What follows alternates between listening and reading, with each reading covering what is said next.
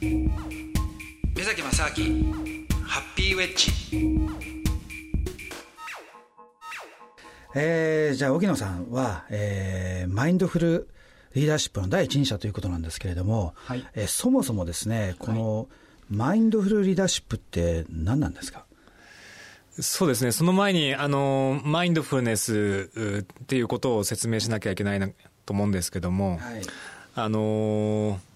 まあ、マインドフルネスというのはですね、定義からすると、えー、一番簡単に言うと、今ここに意識を向けている状態って言われています。はい、もう少しだけ、あの、詳しく言うと、えー、評価判断を手放して、えー、今この瞬間に注意を向けていることから立ち上がってくる気づき意識っていうふうに言われていますうんなんかなんか難しそうなんですけど。難しいですね。難しいですかね。はい、今でも、はい、あのまた別な言い方をするとそのクリアな心、えー、クリアな頭っていうふうに捉えていただければいいかなと思います。うんなるほどね。これでもこの、その話とリーダーシップっていうのはどう関わってくるんですかね？えー、そうですね。あの、そこがまさにいいポイントなんですけども、あの、今の特に日本のビジネスパーソンを思い浮かべていただくとですね、あの、もうまあ、特に大手企業なんかは、あの、うつの人が多かったりとか、で、トップ、こう、エリートのビジネスパーソンでも、もう成果をもう出し続けなきゃいけないわけですね。で、それで、こう、実際はもう本当みんな、あの、ストレスが溜まっていたりとか、で、もう、こう、心の中も頭の中いっぱいいっぱいだったりするわけですね。はい。なので、よく私が、あの、パソコンに例えるんですよ。で、パソコンで、あのー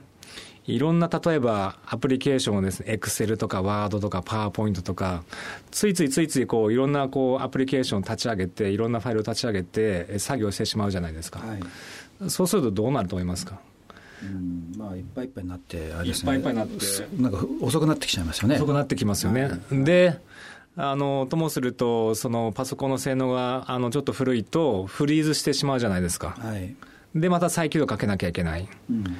で、このもういっぱいいっぱいで再起動をもうかけざるを得ないような状態、フリーズしてる、もしくはフリーズ寸前っていうのが、今の日本のビジネスパーソンの現状なんじゃないかなと思ってるんですね。なるほどね。で、そこで必要なのが、一旦その再起動するとか、あと Windows, Windows で言うとデフラグっていう機能があって、こう、そのパソコンをリフレッシュする機能がありますよね。うんうん、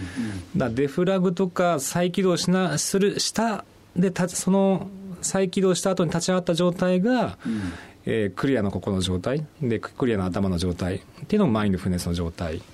っていうふうに説明をしています。なるほどね、ちなみにでも最近、あのデフラグってあれやらなくてよくなったんでしたっけ、それは Windows 10になって、どうでもいい話かもしれないんですけども、はい、これは OS がバージョンアップしたってことなんですかね、これはね。あそうですね、はい、OS がバージョンしたアップしたってことですね。なね。なのであの、今まさに言っていただいた通りあり、OS をバージョンアップするっていう言い方も我々はしてるんですね。あの古いこう OS のままでいると、やっぱり新しいアプリケーションとか使えなくなってしまいますよね。うんうんうん、で、今のビジネスパーソンの状態っていうのは、古い OS で、こう、もう、こう、もがき苦しんでいるっていう状態ですね。うん、なるほどね。ちなみにでもこれって、あの今のそのね、お話だと、日本のビジネスパーソンのにとってまあ必要だっていう話だったんですけれども、はい、これあの、日本以外でどっかこうやってるとこってあるんですか？はい、あのこれ、もともと発端としてはあの、特にビジネスパーソン向けっていうと、アメリカの西海岸が、えー、発端ですね。あの特に、えー、その世界的に広まるきっかけになったのが、えー、Google の本社ですね、うん、Google の本社で、えー、マインドフルネスを応用した、えー、人材開発手法が、えー、開発はされて、まあ、そこからあの特に、えー、アメリカ西海岸、まあ、シリコンバレーですね、はい、の企業に伝わっていってで今は、えー、例えばフォードですとかインテルですとか、うん、えー、マイクロソフトとか、うん、えー、いろんな企業に広まっていってると。なるほど。これはじゃあグーグルとかそういったアメリカの、えー、西海岸の企業は、はい、どういうふうに会社の中で取り入れてやってるんですかこれ実際、あのー、はですね、あのーまあ、社内の研修として、えー、実際にやっています。で、マインドフルネスを、えー、鍛えるための一つの、えー、手法が、実は、えー、もう平たく言ってしまうと、えー、瞑想なんですね。はいまあ、我々がやってるのはマインドフルネス瞑想って言ってるんですけども、うん、えーまあ、瞑想を実践していくんですけども、じゃあなぜこれが必要かっていうことを、えー、脳科学的、それから最新のそのリーダーシップ理論とか絡めて、うんえー、Google では検証を受けています。なるほどね、でそれが8週間、えー、継続して検証を受けながらで、えー、マインドフル瞑想も実践していくと。うん、頭と体と、えー、で習得していく、まあ、研修プログラムになっています。これはやっぱりでもリーダーシップっていうことは、はい、ある程度のあの会社の中でのこうマネージャーとか上のポジションの人がやるものなのかそれともあの普通のいわゆる平社員と言われているようなね、はい、人たちにもこれは効果あるもんなんですかね？これはもう、あの平社員の方々、まあ、一般社員の方々にも効果があるものだというふうに思っています。で、えー、今我々あのまあ、マインドフルリーダーシップインスティテュート、まあ、略してミリーという組織を我々作ってるんですけども、うん、あのミリーでもあのいろんなこう企業から今あの日本の企業から、えー、研修のご依頼をいただいているんですけども、あのまあ、中間のリーダー層からああの一般社員まで、えー、含めて、えー、いろんなあの階層の研修を今オーダーを受けてますね。それまあ、あのあんまり細かいことはね、ちょっと、はい、えー、だと思うんですけれども、はい、でも具体的に、例えば研修ってどういうことをやるんですか？はい。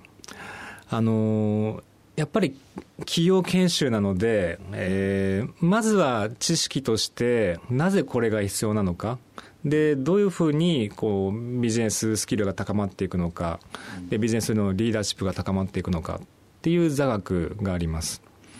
で、え、それを鍛えるために、えー、マインドフルネスのワークをいくつかご紹介をしています。まあ、その一つのがあの基本的なマインドフルネスの、えー、瞑想ですね。うんえー、瞑想とかあとはジャーナリングっていう書く瞑想って言ってるんですけども、まあ、自分のこう、えー、無意識にあるものをこう、えー、言語化していく作業ですとか。うんうん、なるほどね。で瞑想っていうと、はい、あのまあ、ちなみに僕も以前、まあ、インドで、まあ、しばらくいた時に、ね、はい、あの瞑想をやってたんですけどね、はい、でその時のあの一番最初に僕はやっぱり言われたのがあのそれまでの僕にとっての瞑想のイメージっていうのはなんか目つぶって静かにこう座って、はい、で後ろからなんか坊さんに引っ叩かれるみたいなね、はい、こうこういうなんか座禅というのだったんですよ、はい、でもそのインドの、まあ、あるあの瞑想寺に行って一番最初に言われたのが、瞑想っていうのは別にあの目つぶって静かにしてることだけは瞑想じゃないんだと、で例えばそれはあの食事をしてたり掃除をしたり歩いたり何をしても実は瞑想になりうるんだ、はい、でそれはじゃあなぜかというと、うんうん、その自分自身が今一瞬一瞬生きているその例えば呼吸をするとか、はいあのまあ、何かを食べるとかその瞬間瞬間を、自分自身を客観的に傍観することだっていうね、これが瞑想だっていうふうに言われたんですよね、でこれであそうなのかと、なんかすごい面白いなと思ったんですよね、やっぱりその辺っていうのはマインドフルネスと共通点っていうのはあるんですかね？あのまさに今の説明は我々が説明説明をしているマインドフルネスの説明とあのほぼ似てるなと思いますね。うん